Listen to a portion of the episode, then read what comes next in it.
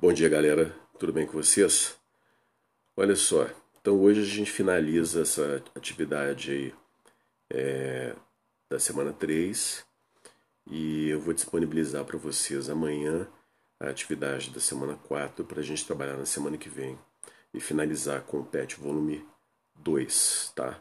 Lembrando que o volume 3 já está disponível para vocês irem dar uma conferida e não precisam fazer ainda porque ele está passando ainda por um processo de revisão só a partir do dia 4, se não me engano, de agosto, que ele vai estar disponível para já começar a estudar com ele, ok?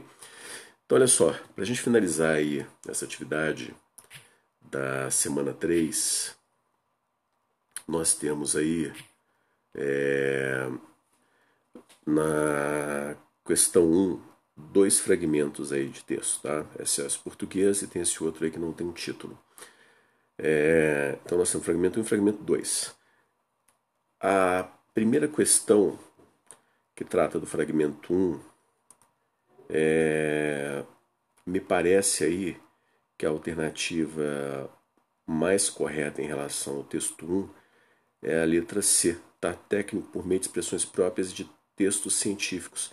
Então parece que é mais é, adequada aí ao assunto tratado no fragmento 1. A gente tem, é, nós podemos observar aí, né, expressões como é, abordagem que permite é, as diferenças como produto distinto de duas modalidades. Então, duas modalidades, oral escrita, é, ensino de, da língua ao código, tá vendo? Existem uma série de expressões aí que me parecem que são expressões técnicas da área mesmo, de língua portuguesa, mais especificamente gramática ou linguística, ok? Então aí me parece que mais, mais correto é a alternativa C. No, em relação ao fragmento 2, que nós temos aí as alternativas é, abaixo aí, as últimas alternativas aí da página 9, nós temos aí a, a que me parece mais correta em relação ao fragmento 2 é, é a letra A, conjunto de variedades, dentre as quais uma alcança maior valor social e passa a ser considerada exemplar. Então, olha, é, me parece aí que o Celso Cunha ele aceita aí, ele é um gramático, ele aceita aí que existam é, é, essas variedades, né? Mas nós temos a variedade que é a da norma culta, que acaba tendo maior valor social. Isso é verdade. As pessoas que falam, dominam a norma culta, juristas, é, se você pegar um advogado, por exemplo, é, é, ele é um profissional que domina, tem, tem por sua formação de dominar a norma culta. E o fato dele dominá-la em alguma situação de tribunal, você sempre vê uma linguagem técnica associado a um requinte no uso da, da língua portuguesa. Isso mostra é, uma certa distinção em relação às outras pessoas. Então existe uma, de fato, existe um valor social que é atribuído a quem fala, quem consegue dominar o uso da, da norma padrão. Mas isso não é só a norma padrão, o uso da norma padrão que, que que, é, que é possível verificar essa distinção. Tá? Existe um conjunto de fatores, dentre os quais a norma padrão é um deles. Então, um juiz, por exemplo, quando ele faz uso da norma padrão corretamente, ele não só está fazendo uso, não só o uso que ele faz torna o torna mais é, uma pessoa mais respeitada, mais admirada, né? enfim. Mas a, a posição, obviamente, o cargo dele, o fato dele ser juiz, o papel social que ele exerce também é de prestígio. Então, é, uma coisa não está dissociada da outra, tá? Não é só o uso da norma padrão que atribui à pessoa uma distinção. Existe um conjunto de fatores e, a, e a, o uso da língua é um deles. Isso também é, se contrapõe ao fato de que uma pessoa que não tem escolarização ela acaba sendo discriminada, né? É, então o, o, uso da norma, o uso correto da norma, ser admirado, ele acaba reforçando porque há uma contraposição entre o uso adequado e o uso da, da modalidade da variedade de prestígio e a variedade que é menos prestigiosa, que é aquela que se fala é, em comunidades, enfim, pessoas que não têm acesso ou que não são plenamente escolarizadas e acabam sofrendo com a discriminação, com preconceito linguístico.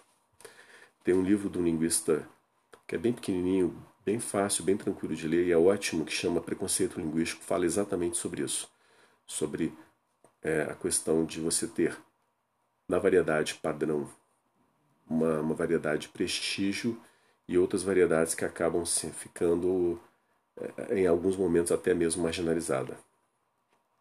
Bom, na alternativa 2, é, nós temos aí um outro fragmento de um, de um texto aí, também de um gramático, linguista aí, tá? o José Luiz Fiorin. É, ele vai falar sobre a variação é, inerente às que, que a variação ela é inerente às línguas, né? Então aí está te perguntando aí, olha, qual o ponto de vista defendido pelo autor sobre as variações linguísticas? Então é, ele vai, na verdade, dizer que de fato a língua não é uma só.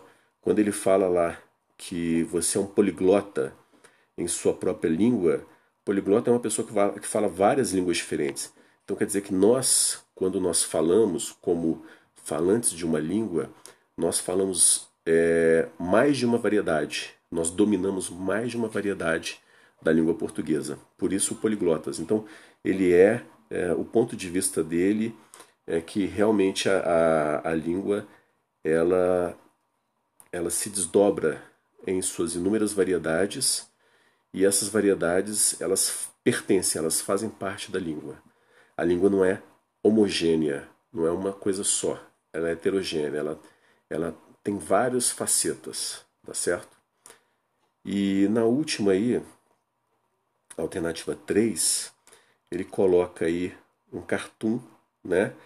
E, e aí ele está te pedindo para falar sobre como que é, é, esse cartoon aí está relacionado à norma padrão. É, me parece aí que, que a letra B, tá? Quando ele fala lá do pronome pessoal oblíquo, descrevê-lo. Tá certo? Então, o emprego aí, é, o emprego normalmente que a gente faz popular, né?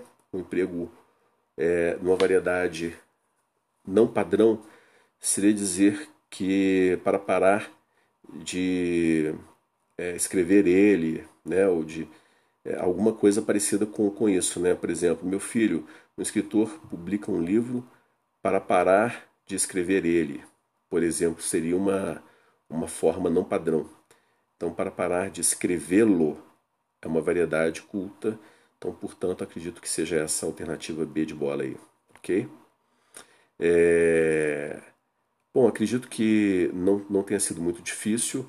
A matéria é a mesma que nós vimos anteriormente, então por isso eu não tive nenhum, nenhum acréscimo aí em relação à, à matéria, né? não precisou ser acrescido nenhuma aula é, em relação à explicação da matéria, só em relação à explicação da atividade, porque essa é uma matéria que nós já vimos ela anteriormente, ela é a mesma, ela continua sendo em relação a, a continua sendo variedades linguísticas.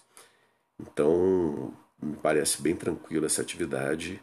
É, talvez os textos não sejam tão tranquilos assim, mas quando nós vamos para as alternativas, fica acho que bem mais, mais fácil, porque a gente, pelas alternativas, a gente sabe mais ou menos o que, que se pretende com, com a questão, tá?